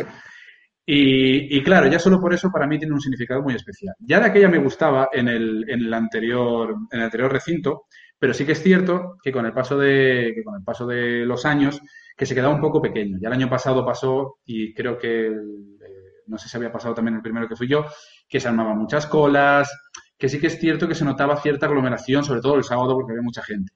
Pero he de decir que este año en la nave, en el recinto nuevo, ha sido espectacular. Primero porque las instalaciones son la hostia ya a nivel, a nivel visual. Pero es que aparte ha habido muchísima gente y en ningún momento se ha notado un exceso de, de, peña. Quiero decir, tenías casi siempre una mesa para poder jugar, eh, podías andar tranquilamente por los pasillos sin andar empujando a nadie. No sé qué tal el mercadillo, no sé qué tal este año, si había muchísima gente. ¿Tú llegaste a entrar? Eh, yo llegué a entrar, pero vamos, la cola mucho menor que otros años. Eh, nivel de juegos parecido, o sea, ha estado bastante mejor gestionado. Y bueno, o sea, yo es que ahora que soy un pureta hater culo duro, pues no vi nada que me interesase, pero la gente compró mucho. Eso es. No, y yo lo que, lo que hice, o sea, mi idea era participar como camiseta naranja todo el fin de. Lo que pasa es que al final solo pude estar el viernes por la mañana ayudando a montar las mesas, ponerle los papeles por encima y tal, porque unos días antes, creo que dos semanas antes, una cosa así, no, un poquito más, eh, me avisó Rubén de mi cabeza friki que ahora está en TCG si me apetecía echarles una mano. Porque yo además con Rubén tengo muy, buena, muy buen trato porque es, la verdad es que es un encanto de tío, es un crack. Y me dijo si no me importaría echarles una mano con el tema de, de las demos de, sus juegos, ¿no? De algunos. Y le dije que bueno, que sí, que sin ningún problema. Entonces estuve eh, con TCG, pues enseñando sobre todo los juegos más familiares, incluso un pelín más infantiles, pues por ejemplo Rolling Ranch, estuve también con La leyenda del cerezo, estuve con el Fairy Tail, después ya hubo un día, creo que fue el sábado, que estuve con el Despertar enseñando el primer escenario y también con el Rights, que es así este que no me gusta nada porque es de puteo beligerante a muerte, pero funcionó muy bien, a la peña le encantó. He de decir que la gente quedó muy contenta con todos los juegos. Y lo que más me flipó, bueno, yo ya estuve, mi única experiencia haciendo demos eh, había sido en ese el año pasado con los, con los de Chutomaitos. Pero es que este año en las LES la experiencia haciendo demos ha sido espectacular porque todos y cada uno de los grupos, y han sido muchos, porque la verdad es que no paré, desde que empezó a venir la gente era un no parar de enseñar juegos, han sido, pero a un nivel de, de, flipar de lo majos que eran, de lo divertidos que eran, de lo bien que se lo pasaban. Yo haciendo bromas con ellos, respondían, te contestaban súper guay. O sea, me lo he pasado de puta madre. Luego cuando he tenido momentos de, bueno, de descansar un poco, de levantarme y pasear, pues lo mismo, saludando a la gente, pudiendo ver caras conocidas, que al final es de lo que más mola, ¿no? Que en, en un evento como este, pues te juntas con gente que está a tomar por saco. Antes para mí todos estaban a tomar por saco. Ahora que vivo mucho más cerca, pues eh, los de Madrid los veo más a menudo eh, y los de Toledo, pero gente que viene del sur, como por ejemplo Fasu, como por ejemplo Víctor del Mortal y tal, y toda la gente que es de Andalucía, gente de Valencia, pues la verdad es que siempre es un placer poder verlos. Y pude probar muy poquito, eh, a mí sabéis que me gusta mucho probar protos, pero pude jugar a tres. Jugué al, al el Monster Food Track, si no recuerdo mal, volví a jugar al Runa Job, que me apetecía volver a jugar con las minis ya y todo. Y el otro que probé fue el Maltrago, que por cierto creo que sigue en Berkami, ha financiado más que de sobra, o sea, se están sacando una pasta del copón. Y la verdad es que las tres experiencias son los tres juegos muy bien. El primero, el, el Maltrago, me pareció un filar de puteo muy sencillote, pero que te, te, aporta una chispita diferente y hace que te descojones. La verdad es que es muy divertido unas ilustraciones súper chulas. Luego el Monster Food Track, solo pude probar un, una ronda, pero ya me había dicho Guille que lo había probado Tú lo habías probado en, en Zaragoza, ¿no? ¿Puede ser? Eh, sí, lo había probado hace tiempo, que por cierto, en principio el día 8 de octubre, ¿puede ser? Sí. Eh, martes eh, haremos Fuzuliño de Autor, que es cuando lanzan su campaña de... Eso es. Sí, sí, el, mismo, el mismo día. Sí, sí, lo van a sacar por Kickstarter. Y la verdad es que me parece un juego, un euro muy interesante con una temática muy guay. El nivel de componentes sí que es lo que estuve discutiendo con ellas, con ellos, que quizás es mejorable. Yo espero de verdad que de aquí a cuando empiece la campaña lo puedan mejorar un poco porque para que sea más atractiva, sobre todo por, por Kickstarter. Kickstarter es una plataforma que ya sabemos que el tema crowdfunding ya desaparece hace mucho tiempo, vende mucho sobre todo por la imagen. Entonces es algo que se debe de cuidar mucho si quieres, si quieres triunfar en, Kickstarter con la cantidad de juegos que salen. Y el último que probé por segunda vez fue el Ronald Joe, después de haberlo jugado en las LES del año pasado con los chicos del agujero Hobbit y me parece un juego de miniaturas súper chulo. Ya me gustó un montón cuando lo jugué, pero el tema de tirar las runas y todo, las minis son de lo más flipante que he visto, y os lo digo de verdad, junto con las minis que vi del nuevo juego de Pluscraft Games, que lo tienen allí también el, el Dark Flow, si no Dark recuerdo Flow, mal. Sí, sí. Que a ver si lo que a ver si lo probamos pronto, por cierto, que le ha dejado Diego, el chico de Pluscraft, le ha dejado el proto a Mark para que lo probemos nosotros dos. Y me parecen unas minis de verdad espectaculares, pero espectaculares de que ves un detalle que, le dan mil patadas a cualquier juego de, de Cool Mini or Not. Y están también pendientes de sacar la campaña octubre, si no recuerdo mal, que también lo tenían pensado, pero ya más, más adelantado el, el octubre. Octubre-noviembre, creo que me había dicho, me había dicho el creador. Y, y fue lo que me dio tiempo. El resto fue haciendo demos, pasándolo genial, acabé sin voz, es verdad, acabé muy, muy cansado, porque la verdad es que cansa estar todo el rato pendiente y todo el rato hablando. Pero vamos, recomendadísimo. Las LES, mmm, yo creo, para mí son la mejor feria que hay en, en España, por muchas cosas, ya no solo por el tema que tienen además intrínseco de que son unas jornadas solidarias, sino por el trato que tienen todas las camisetas naranjas, cómo se lo han currado para organizar todo, que se preocupan de, de tenerte siempre contento para cualquier cosa.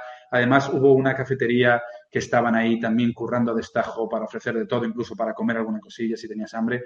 Muy guay. O sea, yo, si tuviera que recomendar una feria, de verdad, aunque hay muchas que me gustan, como Córdoba, como la de prototipos, etcétera, etcétera, pero me quedo con las LES. O sea, contentísimo con este año y a repetir año que viene, por supuesto.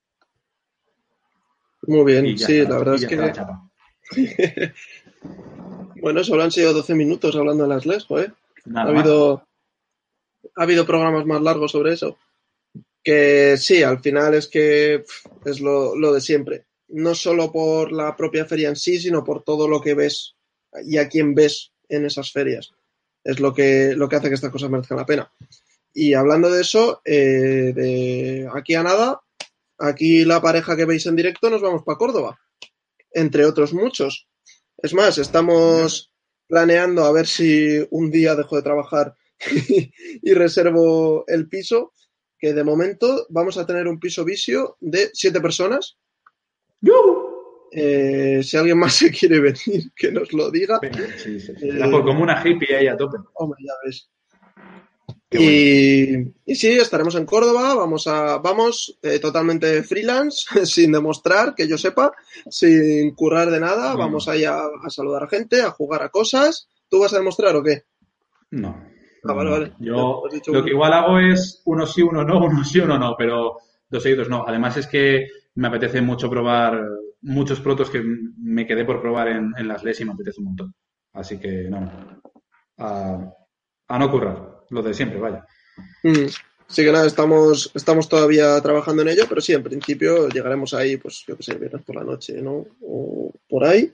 Sí, y, sí, por ahí. y nada, estaremos todo lo que se pueda, así que yo os animo a todos a venir, porque estará guay. Además, eso, pues estamos por ahí, te echas una partida con uno, con otros, gritas dale neno a Sergio, o sea, son las típicas cosas que molan de las ferias. Que por cierto, ahora que dices eso, eh, José P, que está ahora mismo en el chat porque es su último mensaje, muy mal no haber dicho Dale Neno cuando te fuiste de las clases el último día. Muy mal, te lo recordaré toda la vida. Bueno, no te preocuparás, eh, no te preocupes que te lo gritará en el piso visio. Probablemente. Sí, además Córdoba, eh, yo solamente he ido una vez porque de Coruña quedaba a tomar por culo no lo siguiente, entonces fui hace dos años y me, encantó. Primero porque el sitio es espectacularmente bonito, o sea, muy, muy, muy, muy chulo. También se ve muy buena organización. Es cierto que está todo más, más separado, no es como en las LES que está todo más junto, sino que hay diferentes patios y tal. La zona de protos, para mi gusto, está un poquito más lejos de lo que debería, pero, pero está, está muy guay. Eh, yo cuando fui me lo pasé súper, súper bien. Probé algún proto muy guay. Conocí gente además allí que todavía no había visto y muy, muy recomendables. Bueno, en general yo las ferias que he ido de aquí de España no tengo queja de ninguna. La mejor es Asles, pero, pero Córdoba está ahí en el top. Muy guay, muy guay. Sí, la verdad es que bueno, yo, es que, a ver, estar alguna más. El DAO es la única que me falta, yo creo, así grande, pero, pero sí, mola mucho. Y luego, bueno, este año las Game On, que son en el Wanda, pero vamos, que eso ya sabemos que es Mm. otra cosa totalmente diferente. Así que, bueno, por aquí, ¿qué cosas nos quedan? Eh, si quieres, pasamos a hablar de, del tema de actualidad, así siempre a la Sí. última. Así es. que- Siempre, además. Siempre. Vale, sí, el tema de actualidad, que muchos, que muchos lo sabréis, pero déjame que ahora donde tengo esto, no. Espero que estemos hablando de lo mismo, porque no has mirado pantalla y ya lo he puesto. Vale, sí, de- sí, sí, de eso, de eso. De esto que lo habían puesto en el chat de Destroquelado. Si no, si tienes por ahí el enlace y me lo quieres. No, está aquí. Eh, no, Vale. la verdad ¿Te es que lo- no. ¿Quieres que te lo pase? venga, yo que sé. Dale. Ahí, a la. Básicamente, para los que no, nos estén viendo y nos estén oyendo, vamos a hablar de los nominados a el premio del juego del año que dan en, en- en la Feria de Córdoba, precisamente. Córdoba. ¿Vale? Eso es. Eh, Vale, eh, sí, os voy a comentar lo que, lo que hay este año. Bueno, primero, un poquito eh, los requisitos para, para ser juego del año. Hay varios puntos, ¿vale? A tener en. Porque cuando vayamos a dar los nombres habrá gente que todavía no lo sabe y dijo, pero ¿cómo cojones está ese? Bueno, pues se rigen ba- base, en base a unos patrones, ¿vale?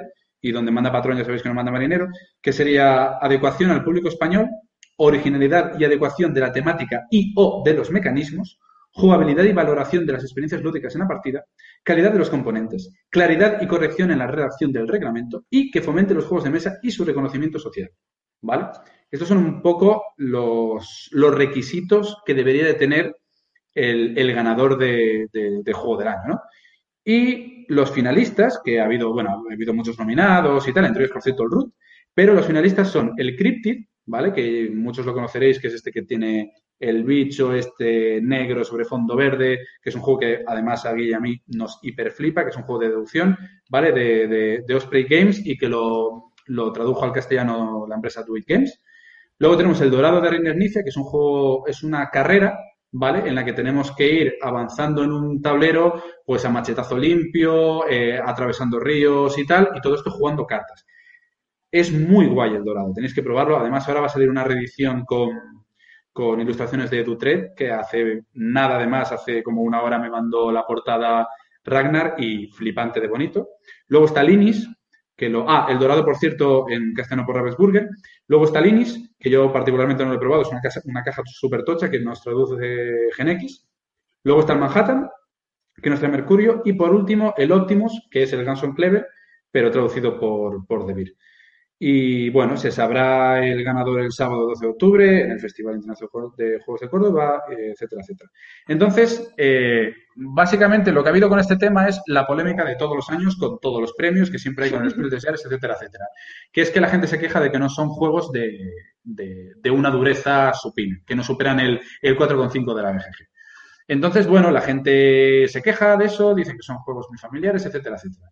A mí, para empezar, que me la soplan ese tipo de cosas, yo creo que algo que tiene que ser importante en, unos premios, sobre todo, es que los juegos sean buenos. Y para mi punto de vista, por lo menos los que he probado, que son todos menos el Inis y el Manhattan, me parecen todos muy, muy buenos juegos. Luego, la opinión, pues como el culo, ¿no? Cada uno tiene una, pero cada uno tiene uno, cada uno tiene una, uno, y, y tal, ¿no? Pero... Sí, claro. Entonces, eh, polémica siempre va a haber, pero yo, mi punto de vista, eh, particularmente, y seguramente tendré su opinión, creo que quejarse de esto porque los juegos no son duros, a mí particularmente me parece un poco una tontería. Porque hay que tener en cuenta que se valora también que sea para un público más amplio. ¿Vale? Y juegos de 4, 4 y pico de la BGG, no nos olvidemos de que es para un público un poquito más reducido. Entonces, los aspectos que os he relatado antes, todos los criterios que deben de tener estos juegos, yo creo que los cumple más que de sobra y además son juegos que están muy, muy bien. Entonces, bueno, esa es mi opinión respecto a la polémica. Guille, tú tendrás la tuya, evidentemente. No, a ver, al final es, es que es lo que están diciendo por el chat, que es que es lo de siempre. O sea, todo el mundo es quejarse por, porque sí. O sea, ahora el juego de moda es el root, pues entonces tendría que ser el root. Y si no es el root, entonces tiene que ser Spirit Island. Y si no, pues el que sea. A mí, por ejemplo, el Cryptid me parece un juego súper innovador y que sí que me parece que debería tener algún premio, como yo que sé, un troquel de platino o algo así, pero eh, el, el Ganson Clever también me parece un juego dentro del Run Right que está muy bien, es accesible, pero además te da tu, tu cosita que sirve para los que son más jugones y menos. El Manhattan a mí no me gusta, ya lo he dicho, pero yo qué sé, o sea, al final la nominación a un premio pues es que es eso, tienes que ver qué bases están en los premios y por qué los ponen. ¿Y qué, está pasando siempre en todas las nominaciones de premios? Que son premios más para familiares, para que pueda jugar todo el mundo. Eh, no sé si el INIS se adapta a eso precisamente, pero yo qué sé, o sea... El, INIS no lo has probado, ¿no? No, no, no, es que no me llama nada, no... No, a mí tampoco mucho. No me, no me apetece mucho perder el tiempo pudiendo probar otras cosas. Pero que la cosa es que si, o sea, a lo mejor lo que debería haber es un premio a culo duro del año, pero si unos juegos, o sea, unos premios que siempre son de este tipo de juegos, pues que siempre nos estemos quejando porque los nominados son ese tipo de juegos, es un poco absurdo, a mi parecer. ¿Que creas que hay juegos mejores? Pues seguro que los hay, pero es que es lo que tú dices. A mí puede haber un juego que me parezca una mierda que a ti te encante, entonces mm, puede que los que han hecho ese, e, esas nominaciones y han escogido esos finalistas tengan otros gustos. Pero es que ya no solo tener otros gustos, sino que es que son todos juegos que se adaptan a unas características. Y en este caso, pues es lo que tú has leído, pues les ha parecido eso, pues mira, tío, yo qué sé, o sea, es que a mí me da igual que un juego sea premio o no. O sea, no, no me dan un pin por tener un juego que se haya llevado el Spiel de Yares. O sea, yo me puedo gustar o no me puede gustar, pero si luego le dan un premio, pues, pues qué guay. Yo puedo decir, ah, mira, pues este juego fue finalista, fue, ha ganado el premio a mejor juego del año, como para enganchar a alguien, pero es que precisamente si tú ya eres un jugón que conoces todos los juegos, que sabes cómo son, que no sé qué, los premios no están pensados para ti, porque esos premios están pensados para que alguien que no sabe de juegos diga, anda, este juego tiene un premio, voy a probarlo. Por lo menos es como yo lo veo. El que te pongan una pegatina en una caja es para llamarte la atención. Si tú ya sabes, antes de ver siquiera la caja, el reglamento del juego, los componentes, cómo se juega, las reviews que han hecho 30.000 youtubers, que tenga una pegatina de juego del año o no, no te va a cambiar en nada. Entonces, pues a mí no me parece mal que estén nominados esos juegos, porque puedes hacer, pues en el caso del Optimus o Ganson Clever, que alguien se compre un Run and Write, en el caso del Cryptid, eh, un juego de deducción, en el caso del Manhattan, iba a decir un juego de mierda, pero un juego de mayorías, de gestión, así un poco de, yo qué sé. O sea, que la gente acceda a esos juegos. No sé si tendrá sentido lo que estoy diciendo o no, pero vamos, que al final yo lo veo así, que el dar los premios a este tipo de juegos, que son más familiares, son para atraer a la gente que no entiende tanto de juegos. Entonces, es normal que la gente que entienda más de juegos no le parezca que ese sea el juego del año. Que a lo mejor tendrían que poner juego familiar del año, juego introductorio del año, juego mm, para muggles del año. Pues a lo mejor, pero no sé, yo creo que, que no está mal el cómo lo hacen. Además, hay a, estas, digamos, polémicas se le añaden dos cosas. Una es que, mm, que, muchas veces los nominados son juegos que no son de este año, simplemente es que están editados en español este año, que de hecho pasó, eh, no sé si el año pasado o el, o el, anterior, que habían nominado el Castillos de Borgoña, de uh -huh. cuando lo tradujo Maldito, que es un juego que tiene un porronazo de años. Esa es otra de las cosas que se quejan. Y después hay otra, que mm, yo también tengo mi opinión particular con respecto a los premios y tal. Al final, en unos premios hay un jurado también. El jurado tiene su opinión particular, tiene sus cosas. Entonces es muy difícil poner, ponerse todos de acuerdo. Pero también es verdad una cosa, y es que mucha gente puede pensar que en unos premios puede haber, entre comillas, tongo. Es decir, que siempre se busque pues tener a las editoriales más potentes eh, contentas. Ya escuché algún comentario sobre siempre tiene que haber un juego de David, eso lo leí yo en Twitter hace nada, de hecho en un, en un hilo que salió a raíz de, estos premios, ese tipo de cosas, ¿no? Siempre están buscando la coletilla de, joder, es que está este porque es de tal editorial o porque lo ha editado tal. Yo con respecto a eso, eh, yo por suerte o por desgracia, siendo músico, he vivido concursos en mis carnes, no ya por participar yo solamente, sino por también ver alumnos míos. Y sí que es cierto que siempre hay favoritismo por algún lado.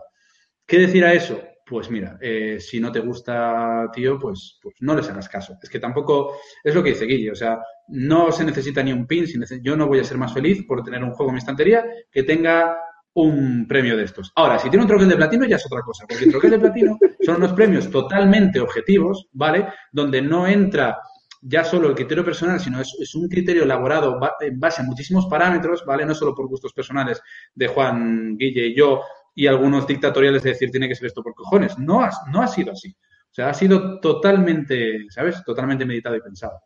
Pero bueno, yo qué sé. Que esto se resume en la gente le gusta mucho ser hater y la gente quiere protestar. No, pero además sí, es lo que decían, eh, que sí, te, te, ha habido quejas diciendo eso, lo que tú decías, ¿no? De es que son juegos que, que son de hace tiempo, ¿no? Ya, pero es que lo acaban de editar en España y el premio Juego del Año en España es para juegos que se han editado en España, precisamente por lo que decimos. La intención es vender esos juegos, o sea, que esos juegos sean accesibles. Si es un juego que sí, que lleva en inglés 20 años, pero no se puede comprar en España, mm, y una editorial te lo ha traído, aparte estás premiando a esa editorial que te está trayendo juegos incunables, como decían por aquí antes en el chat, o sea, juegos que antes no se podían conseguir y que encima son buenos y te los está trayendo una editorial arriesgándose por lo que pueda ser, porque además en este mundo muchos tenemos juegos en inglés, eh, que si a mí me sacan ese en español no me lo voy a comprar, porque ya lo tengo en inglés. Pues al final es también un riesgo y haciendo esto, pues dejas que la gente pues, pueda acceder a esos juegos, no sé. A mí no, no, no me parece que esté, que esté mal. Pero no, bueno, yo... Ya te digo, los premios no es algo que, en lo que me va la vida en ello, tampoco, y me da, igual. Y que gane. Bueno, ¿tú tienes tu, tu favorito de todos esos? Pues a ver, es que sin haber probado ni el dorado ni el inis, o sea, yo sé que el inis, por el tipo de juego que es, no me acabaría de gustar, yo creo. Pero el dorado puede que sí. Aún así, a mí el Cryptid me parece, eh, igual que antes decía el root, me parece un juego que está curradísimo. O sea, que al final sí, es un sistema que tú haces y un algoritmo te saca las cosas. Pero, joder, eh, es con una mecánica absurda, porque es que es absurda, o sea, no, no, tiene nada. Estás consiguiendo un juego, a mi parecer, redondísimo. Y que sí, si echas muchas partidas, al final lo vas a tener más fácil que el que acabe de echar la primera partida, pero al final es un juego como lo que decía antes del alquimista, es que el saber jugar saber las mecánicas no te hace estar por delante de los demás. Lo que tú le des vueltas a tu cabeza y tu capacidad de deducción, sí. Entonces, eh, yo lo que decía el otro día, eh, en una casa rural que estuve, estaban jugando al Cryptid en la primera partida. Están jugando tal, y llegaba el rato que dicen, jo, es que este tío solo ha puesto cuatro fichas y es imposible saber lo que tiene. Claro, yo lo miré y dije, pues yo ya sé cuál es. ¿Qué pasa? Que yo ya he jugado un montón de veces, entonces esas deducciones las llevo más rápido, pero yo le dije, mira, fíjate bien en los tipos de pistas que puede haber y empieza a descartar. Y de repente dijo, ah, joder, pues es verdad, si lo miras así, pues entonces solo puede ser esta. Y es como, simplemente, o sea, no, no te he hecho nada, simplemente has hecho, deducen, o sea, céntrate en la deducción. Ah, pues entonces ahora sí que lo saco. Y eso me parece que está muy logrado. Y para mí el Cryptid es un, es un juegazo. Y yo, pues no sé cuántas partidas le habré echado ya, 10 a lo mejor, que hoy en día son muchas. y, y, a mí es que no me cansa. Y me parece que está muy, muy guay y que es un buen juego introductorio para que la gente vea que en un juego de mesa eh, puedes darle a la cabeza y no solo sea tirar dados. No, y no solo eso, que no necesites unas reglas hiper complicadas para darle, para darle acceso. Es que el crypto se explica en literalmente dos minutos. Sí, sí. Y luego la deducción es, es, brutal. Yo de todos, a mí me gusta muchísimo el Optimus, el Ganson Clever. Eh, he jugado muchas partidas en solitario con la aplicación. Eh, es un muy buen run and ride, pero de todos, si me tuviera que si me tuviera que quedar con, con, alguno, sin haber probado ni el Inis ni el Manhattan, es el Cryptid. A mí, de todos, es el que me parece más redondo y, mejor juego. Pero ya te digo, a mí me encanta el Optimus y el Dorado me parece un juego súper chulo y súper divertido de jugar, sobre todo. Me parece muy entretenido. Yo jugué dos o tres partidas, dos partidas, creo. Además, a dos jugadores, tengo muchas ganas de jugarlo a más de dos, porque a dos jugadores lo que haces es jugar con dos personajes, con dos aventureros de tu color, y también cambia la estrategia. Me parece un juego súper, súper chulo. Yo creo que ese sí que te puede, sí que te puede molar. Pero sí, me quedaría de todos con el Cryptid, que estaría muy guay. Sí, bueno, y, pues... y, llevamos casi una hora y media con las tonterías. No sé si nos sí. queda alguna cosilla más por, por decir. Sí, no, yo solo, a ver, eh, un, un, par, pero vamos, que yo es, es, lo que te iba a comentar. Digo, al final, como, como primer programa así improvisado, no, no, no está mal. Eh, no, está bien. Vamos a. Eh, a ver, un momento. Ahí estamos. Muy bien. Eh, vale, pues entonces, bueno, primero, ha habido. para los que no estéis en el chat de Telegram de Destroqueladores, os, recom os, re os, recomendamos que, no. que entréis. ¿Qué? ¿Qué pasa? No, que quería hacer lo que hace Juan siempre cuando se traba de... pero no me sale. Vale. Eh, que nos lo pasamos bien ahí dentro, ¿vale? Esta, esta última semana ha habido un movimiento súper random que... Hashtag desmoqueadores. Hashtag desmoqueadores, ¿vale? Eh, simplemente, pues bueno, agradecer desde aquí a la gente que ha participado. Yo he pasado un buen rato, yo creo que ha estado gracioso. Y si queréis saber más, pues meteos en el chat de Telegram, que al final hay gente muy maja, decimos muchas tonterías y yo qué sé, somos todos buena gente. Veníos, uníos, Acord mandan. Acordaos que nos, eso, que nos tenéis que preguntar eso. por el, el, enlace, ¿vale? Que no está abierto debido a, a Josefa de Carglass. Sí, eso es. Nos mandáis un mensaje por cualquiera de nuestras redes sociales, que aprovecho para recordar, ¿vale? Eh, Sergio está súper activo en Twitter, yo estoy súper apagado en Instagram, pero en algún momento volveré eh, a subir fotos, porque ahora mismo el trabajo me sobrepasa, pero sí que es mi intención, o sea, de vez en cuando subir alguna cosilla. Eh, tenemos Facebook también, Juan está a tope con el blog, que además es pero, una cosa que... Muy a tope, ¿eh? Sí, sí, está a tope y eh, Sergio y yo vamos a empezar también a participar más en, en el tema del blog, así que veréis nuestros caretos por ahí de vez en cuando. Y poco más. Eh, volvemos a, a, lo de antes. Recordar sobre todo, record, recordaros que eh, esta plataforma que estamos usando ahora es gratuita por tiempo limitado. Eh, vamos a tener que encontrar alguna manera de semifinanciarnos.